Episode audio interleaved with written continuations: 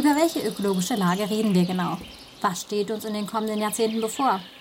Tatsächlich befinden wir uns in einer ungemein paradoxen Situation, die zweifellos mit unserer Schwierigkeit zu reagieren zusammenhängt. Denn es stehen zwar zahlreiche ökologische Indikatoren auf Rot, andere Indikatoren stehen aber für einen Teil der Menschheit klar auf Grün. Je nachdem, aus welchem Blickwinkel wir die Welt betrachten und je nachdem, wie wir die gesammelten Daten zusammenfügen, können wir daher zu völlig unterschiedlichen Schlussfolgerungen gelangen. In der heutigen Folge werden wir uns die Frage stellen, über welche ökologische Lage wir eigentlich genau reden. Dazu werden wir uns mit Klimaprognosen und den Folgen der Klimaerwärmung auseinandersetzen und das Ganze aus wissenschaftlicher Sicht. Dazu freuen wir uns besonders, dass wir für unser Interview heute Dr. Leonard Burschert gewinnen konnten, der derzeit sein Postdoc am Laboratoire de l'Océanographie et du Climat Expérimentation et Approche Numérique in Paris macht und dort zu einem sehr interessanten Bereich der Klimavorhersage, an dem man ja in Bezug auf Klimaveränderung vielleicht gar nicht als erstes denkt, nämlich die Ozeanzirkulisation des Atlantiks macht. Dion zitiert in seinem Kapitel Es ist schlimmer als Sie denken eine Vielzahl von Wissenschaftlern und deshalb war es uns auch wichtig, mit einem Spezialisten, der sich täglich mit dem Klima und dessen Vorhersagen beschäftigt, zu reden. Und besonders freut es uns, dass wir für unseren Podcast einen Forscher mit deutsch-französischem Hintergrund gefunden haben. Ja, Herr Burschert, herzlich willkommen. Ja, hallo und äh, vielen Dank für die Einladung. Und dann gehen wir auch gleich über zur ersten Frage. Sie beschäftigen sich ja bei Ihren Forschungsarbeiten mit Klimavorhersagen physikalischer Prozesse durch globale Modellsimulation und vor allem das Ganze im Zusammenhang mit der Ozeanzirkulisation des Atlantiks. Wie kamen Sie denn selber auf dieses ja doch sehr spannende Thema und was passioniert Sie daran? Auf mein jetziges Forschungsthema bin ich so ein bisschen über Umwege gekommen. Ich äh, habe mir in meiner Masterarbeit noch globalen Klimawandel angeschaut und habe mich dann aber nach Abschluss meines Masters äh, so ein bisschen gefragt, was eben nicht die nächsten 100 Jahre, sondern die nächsten 10 Jahre in Europa denn so klimatisch passieren wird. Und habe dann relativ schnell gesehen, dass wir das so genau zu dem Zeitpunkt noch gar nicht abschätzen konnten. Und habe mich dann eben nach Promotionsstellen umgeschaut, die genau dieses Problem angehen. Und habe dann irgendwann auch relativ schnell eine gefunden an der Universität Hamburg und habe die dann auch den Job bekommen und äh, die angetreten und habe dann während meiner Forschung relativ schnell gemerkt, dass der Nordatlantik eine ganz zentrale Rolle für das Klima in Europa für die nächsten zehn Jahre spielt. Und insbesondere eben die Ozeanzirkulation. Und als ich dann aber weiter geforscht habe, habe ich gemerkt, dass es eben nicht nur Europa ist, ähm, auf das der Nordatlantik einen sehr großen Einfluss hat, sondern ähm, der hat eigentlich überall auf der Nordhemisphäre in unterschiedlichen Regionen ganz starke Einflüsse. Und äh, ja, das ist auch, glaube ich, das, was mich an meiner Arbeit so, so fasziniert und warum ich sie so spannend finde, weil das Verständnis des Nordatlantiks in meinen Augen äh, und nach aktuellem Forschungsstand der Schlüssel dazu ist, zu verstehen, wie sich das Klima in den nächsten paar Jahren in Europa verändern wird und nicht eben durch Klimawandel in den nächsten 100. Ähm, jetzt nochmal zu dem Thema ein Zitat von Dion, in dem er sagt, doch unser Gehirn reagiert nicht auf Zahlen und Konzepte. Es braucht Bilder, Beispiele von realen Situationen, die beschreiben, was sich hinter Worten wie globale Erwärmung verbirgt. Ja, globale Erwärmung, das ist ja immer so ein bisschen ein Totschlagargument aller Umweltaktivisten und Aktivistinnen. Weltweit steigt also im Durchschnitt die Temperatur, aber was heißt denn dies explizit für unsere Veränderungen in unserem eigenen Leben hier in Europa? Welche Konsequenzen meinen Sie sind weltweit zu erwarten? Das Wort globale Erwärmung sagt ja schon so ein bisschen. Das beschreibt eine Erwärmung in der globalen Durchschnittstemperatur über die Zeit.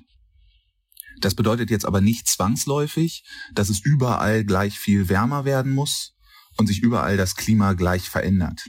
Es ist eher so, dass es durchaus auch Regionen auf der Erde gibt, wo die Temperatur ungefähr gleich bleiben wird, äh, aller Voraussicht nach. Ähm, aber im Durchschnitt steigt sie eben an. Das gleiche gilt zum Beispiel auch für Niederschlag. Ja, es wird viele Regionen auf der Erde geben, wo sich aller Voraussicht nach äh, der Niederschlag vermehren wird. Aber es gibt eben auch einige Orte auf der Erde, wo es sehr viel trockener werden wird. Wenn wir jetzt mal auf Europa gucken, dann können wir davon ausgehen, dass in 100 Jahren das hier sehr viel wärmer sein wird, wenn wir so weitermachen wie bisher mit dem Kohlendioxidausstoß. Und zwar auch relativ gleichförmig, also Europa wird da äh, mehr so im Ganzen wärmer. Wenn wir uns aber zum Beispiel jetzt den Niederschlag angucken, dann zeichnet sich da eher ein differenziertes Bild. Also es sieht eher so aus, als würde in Südeuropa, also im Mittelmeerraum, es eher mehr Dürre geben Und in Nordeuropa, also sagen wir jetzt mal Skandinavien oder auch Norddeutschland, da wird es eher mehr Niederschlag geben und auch mehr extremen Niederschlag. Denn das ist noch so eine Sache, die wir in den Modellen beobachten. Eigentlich sind sich die Modelle alle einig, dass vor allem das Wetter extremer werden wird in den nächsten 100 Jahren. Also wir werden mehr starken Niederschlag bekommen, mehr starke Dürre, mehr extreme Hitze. Ja, ich fand das gerade ganz spannend, dass sie halt nicht immer nur diese Erwärmung angesprochen hat, die ja auch immer in der globalen Erwärmung mit drin steckt, sondern dass sie halt auch auf die Niederschläge eingegangen sind und wie sich die halt jetzt auch gerade mal explizit für Europa gesehen entwickeln werden. Ja, die Erwärmung ist also nicht für alle Teile der Erde gleich und im Allgemeinen wird ja aber wahrscheinlich immer von dieser Durchschnittstemperatur gesprochen. Und dazu wäre jetzt unsere Frage, welches denn die maximale Erwärmungsgrenze ist, wenn man aus wissenschaftlicher Sicht überhaupt eine solche festlegen kann, ab der es für einen Großteil der Menschheit schwierig wird, weiter zu existieren. Dion ist der Meinung oder schreibt dazu in seinem Buch, dass eine Erhöhung von 5 bis 8 Grad Celsius zum teilweisen Aussterben des Lebens auf der Erde führen könnte. Eine Temperatur festzulegen, ab der Klimawandel für Biosphäre, für Lebewesen oder für die Menschheit gefährlich wird, ist wissenschaftlich extrem schwierig. Und das halte ich persönlich auch äh, für nicht sehr sinnvoll. Immer mehr Studien zeigen, dass der Klimawandel nicht irgendwas ist, von dem wir abstrakt in der Zukunft sprechen müssen, sondern dass wir im Prinzip schon mittendrin sind. Es gibt schon einige Bereiche, in denen jetzt aktuelle Forschung auch gezeigt hat, dass wir uns zum Beispiel in der Erwärmung von bestimmten Ozeanregionen schon jenseits von Erwärmungen bewegen, die sich im natürlichen Spektrum abspielen. Das bedeutet, dass wir da schon ein klares Klimawandelsignal erkennen können. Und auch zum Beispiel die Hitzewellen der letzten Jahre in Europa bewegen sich an der absoluten Obergrenze dessen, was man vielleicht jetzt noch als natürlich bezeichnen kann. Das bedeutet, wir bewegen uns jetzt immer mehr aus dem Spektrum natürlicher Klimavariabilität raus und in eine Richtung, die eben einigermaßen klar zeigt. Das ist menschgemachter Klimawandel. Aber zurück zu der Frage, ab wann es für, den Großteil der Menschheit schwierig wird da spielen ganz, ganz viele Faktoren eine Rolle. Wir wissen zum Beispiel, dass es sehr wahrscheinlich ist, dass äh, mit fortschreitendem Klimawandel, also einer fortschreitenden Erwärmung und einer fortschreitenden ähm, Vermehrung von Dürre oder Niederschlagsextremen zu einer Häufung von Konflikten kommen kann äh, zwischen Staaten oder auch innerhalb von Staaten. Aber ob es dann eben konkret zu einem Konflikt kommt, hängt nicht nur davon ab, ob es jetzt besonders trocken oder besonders nass oder besonders heiß oder besonders kalt war, sondern es hängt eben auch davon ab, wie gut die Staaten vorhergeplant haben, ob man vorbereitet ist für sowas und wie die internationale Zusammenarbeit funktioniert.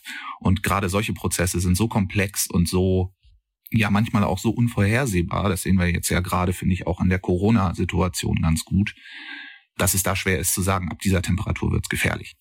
Ich bin immer eher ein Advokat davon zu sagen, je eher wir was dagegen tun, desto besser, weil alles an zusätzlicher Erwärmung das Risiko erhöht, dass es eben zum Beispiel zu Konflikten kommt.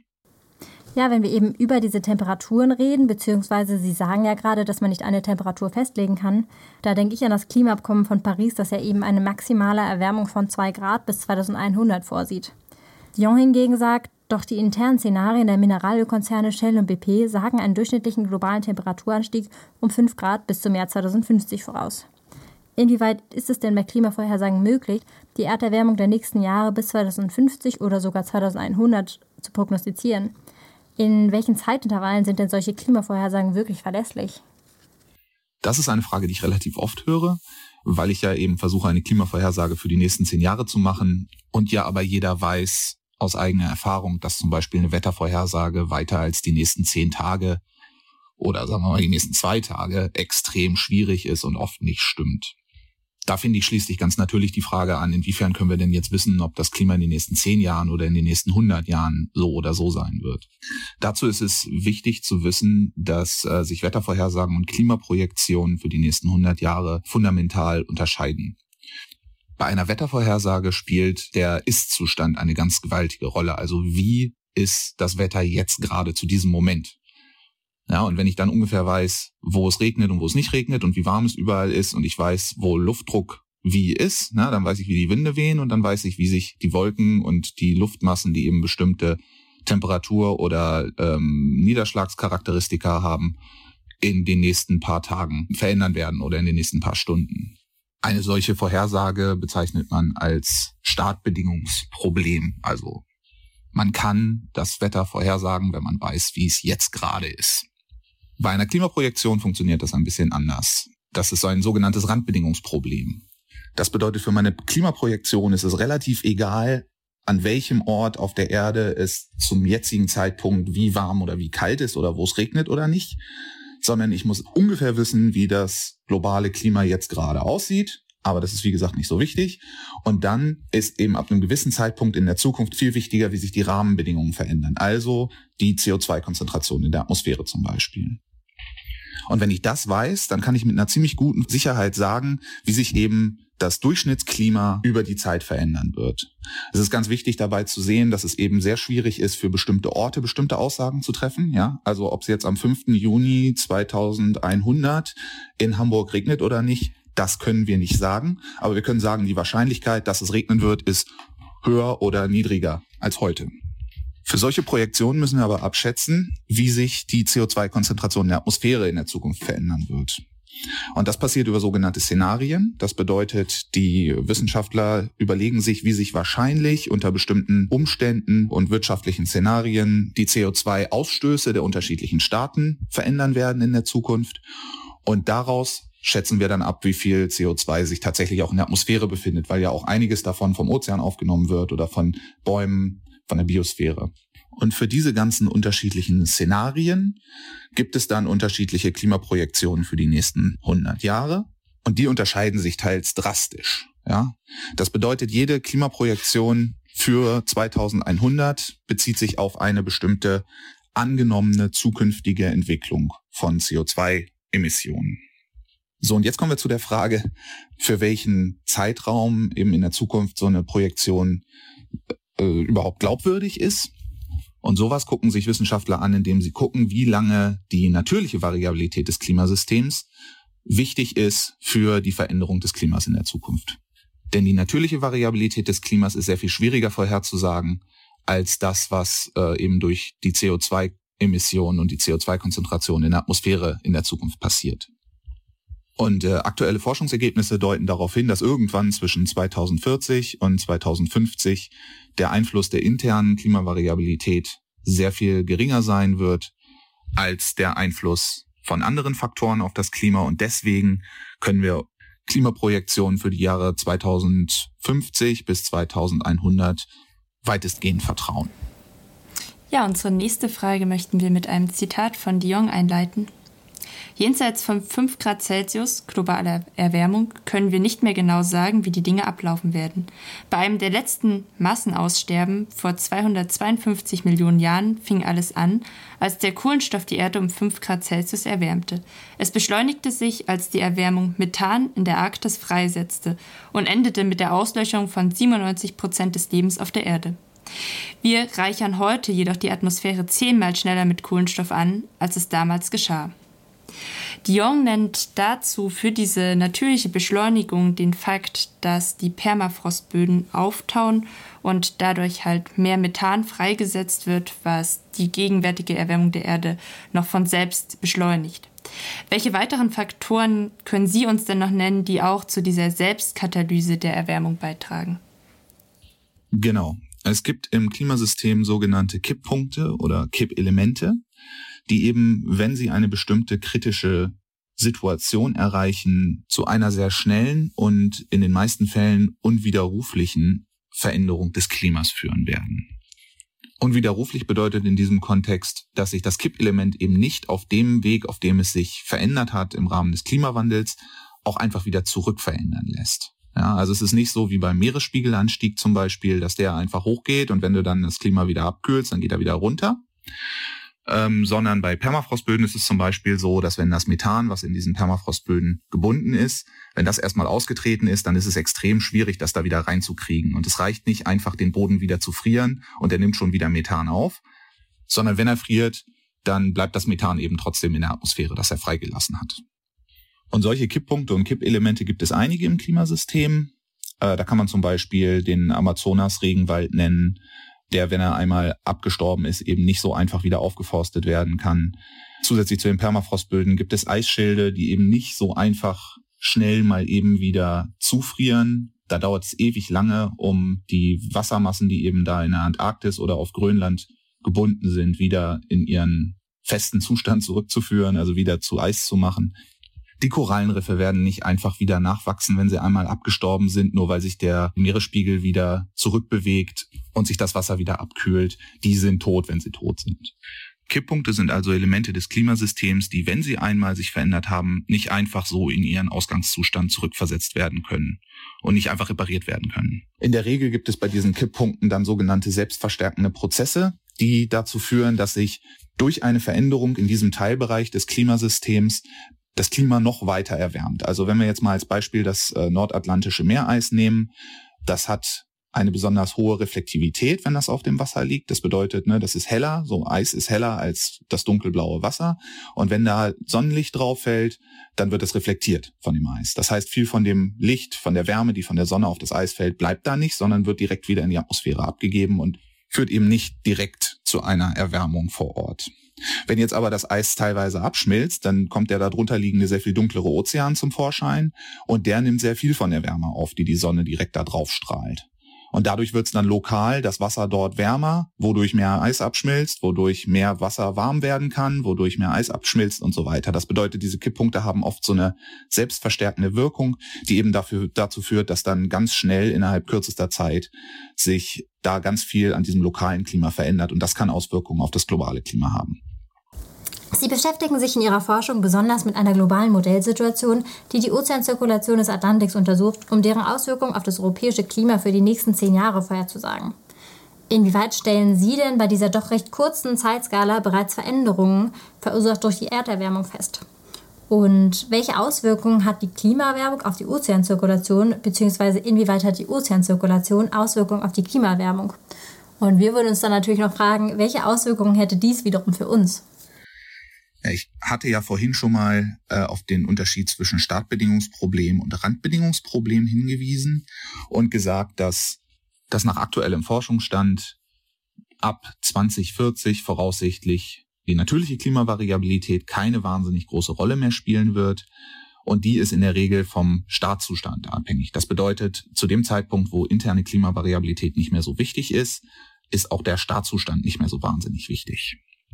Das bedeutet aber auch, dass äh, die Vorhersagen für die nächsten zehn Jahre eben durchaus auch noch ein Startbedingungsproblem sind. Das ist das Besondere an diesen dekadischen, für die nächsten zehn Jahre Vorhersagen von Klima, ähm, dass sie eben sowohl ein Startbedingungsproblem sind, also vom Ist-Zustand des Klimas abhängen, als auch ein Randbedingungsproblem, also von den CO2-Konzentrationen beeinflusst werden. Als ich angefangen habe, diese Art von Vorhersage zu untersuchen, war eigentlich die vorherrschende Meinung, dass die Vorhersage eben von den nächsten zehn Jahren durchaus dominant ein Startbedingungsproblem ist, also eben von der natürlichen Klimavariabilität abhängt. Jetzt häufen sich aber wissenschaftliche Erkenntnisse, die eben zeigen, dass in den nächsten zehn Jahren es wahrscheinlich auch immer wieder zu klimatischen Zuständen kommen wird, die eben nicht nur auf interne oder natürliche Klimavariabilität zurückzuführen sind. Und das wäre dann was, wo man sagen kann, das ist Klimawandel. Zu der Frage mit der Ozeanzirkulation. Gerade im Nordatlantik ist die Ozeanzirkulation eben ein weiterer Kipppunkt, ein Kippelement im Klimasystem. Und das bedeutet, wie gesagt, dass es einen selbstverstärkenden Effekt dort gibt.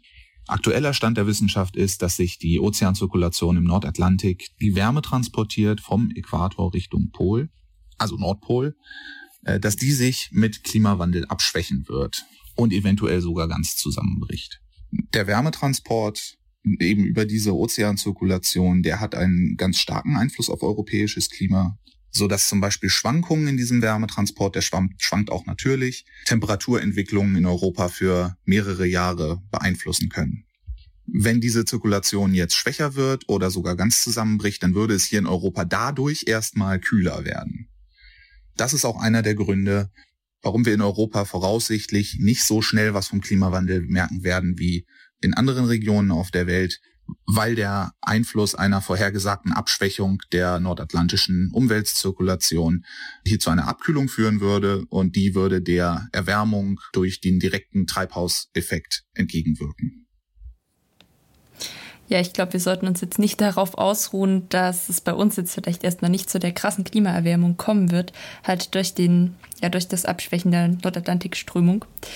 Ähm, ja, aber ich finde, umso mehr ein Grund, jetzt wirklich auch zu handeln, ist es halt, dass sie gesagt haben, dass sie jetzt schon bei ihren Arbeiten halt für die nächsten zehn Jahre Klimaveränderungen halt bedingt durch den Klimawandel feststellen können. Unsere nächste Frage geht noch etwas in die Richtung der deutsch-französischen Zusammenarbeit im Bereich der Forschung, ähm, da wir ja letztendlich auch einen Podcast für das deutsch-französische Jugendwerk machen. Sie forschen derzeit ja als Postdoc am Institut Pierre-Simon Laplace, Institut de Recherche en Sciences de l'Environnement in Paris. Und ja, inwieweit merken Sie bei Ihren Forschungsarbeiten oder inwieweit beurteilen Sie die Zusammenarbeit auf europäischer bzw. vielleicht sogar deutsch-französischer Ebene gerade in Forschung und Wissenschaft als besonders wichtig, um letztendlich vielleicht auch in Ihrem Fall verlässliche Vorhersagen über das Klima treffen zu können? Ja, beziehungsweise auch generell um Möglichkeiten für wissenschaftliche Erfolge im Kampf gegen den Klimawandel zu finden. Der Klimawandel ist das definierende Problem unserer Zeit und entsprechend sind internationale Kooperationen, sei es nun auf deutsch-französischer Ebene oder auf weltweiter Ebene oder EU-Ebene oder wo auch immer, unerlässlich, um dieses Problem anzugehen. Ich würde jetzt die deutsch-französische Kooperation in dieser Hinsicht gar nicht unbedingt hervorheben wollen, aber ich finde schon, dass auf EU-Ebene und auch weltweit eine Menge Kooperation zu diesem Thema passiert. Ich selber forsche in einem EU-Projekt, wo ich eben regelmäßig mit Wissenschaftlerinnen und Wissenschaftlern aus ganz Europa, ja, also Spanien, Italien, den Niederlanden, Deutschland und dem Vereinten Königreich, das äh, in Prä-Brexit in dem Projekt auch noch mit drin steckt, zusammenarbeite. Und das sind sehr, sehr fruchtbare Kooperationen, wo ganz viel, ganz spannende und ganz tolle Wissenschaft passiert. Und ich glaube, das ist absolut nötig, um dieses fundamentale Problem anzugehen, dem wir gegenüberstehen.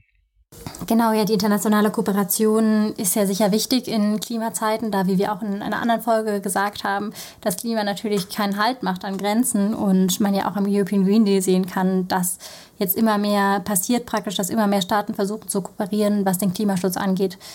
Da haben wir jetzt auch thematisch ein Zitat von Dion. Genau, und zwar sagt er, jeder Hin- und Rückflug zwischen London und New York kostet die Arktis drei Quadratmeter Packeis. Durchschnittlich finden auf dem gesamten Globus 100.000 Flüge pro Tag, das sind 37 Millionen Flüge pro Jahr statt. Es ist unschwer zu erkennen, dass diese Situation unhaltbar ist.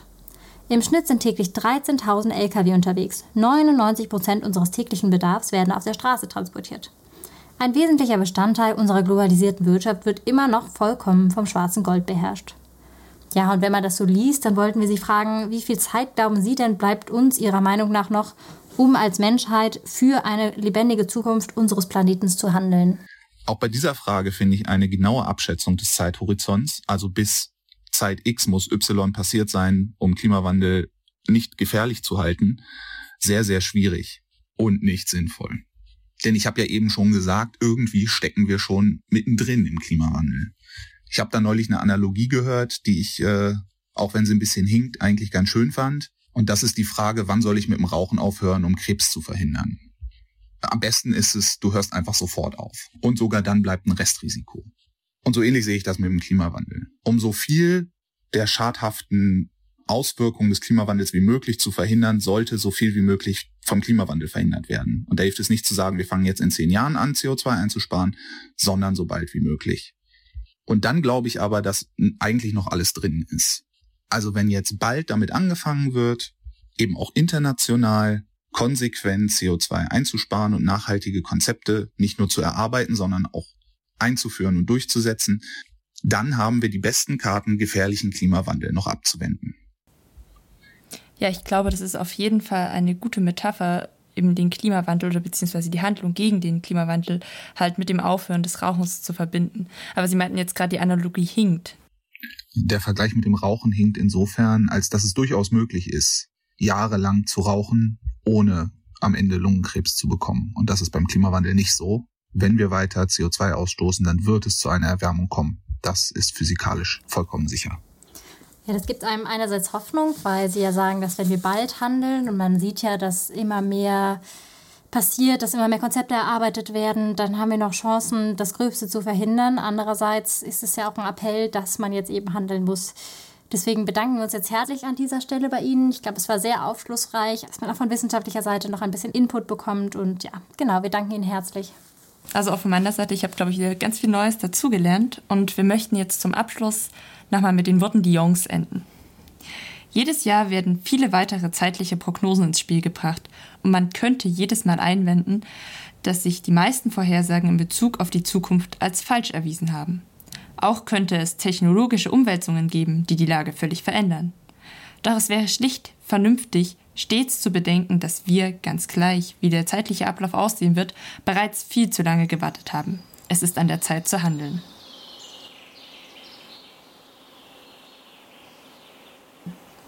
Das war unser Podcast mit Dr. Leonard Burschert, Experte für die Klimaprognosen aus Paris. Vielen Dank fürs Einschalten und bis bald.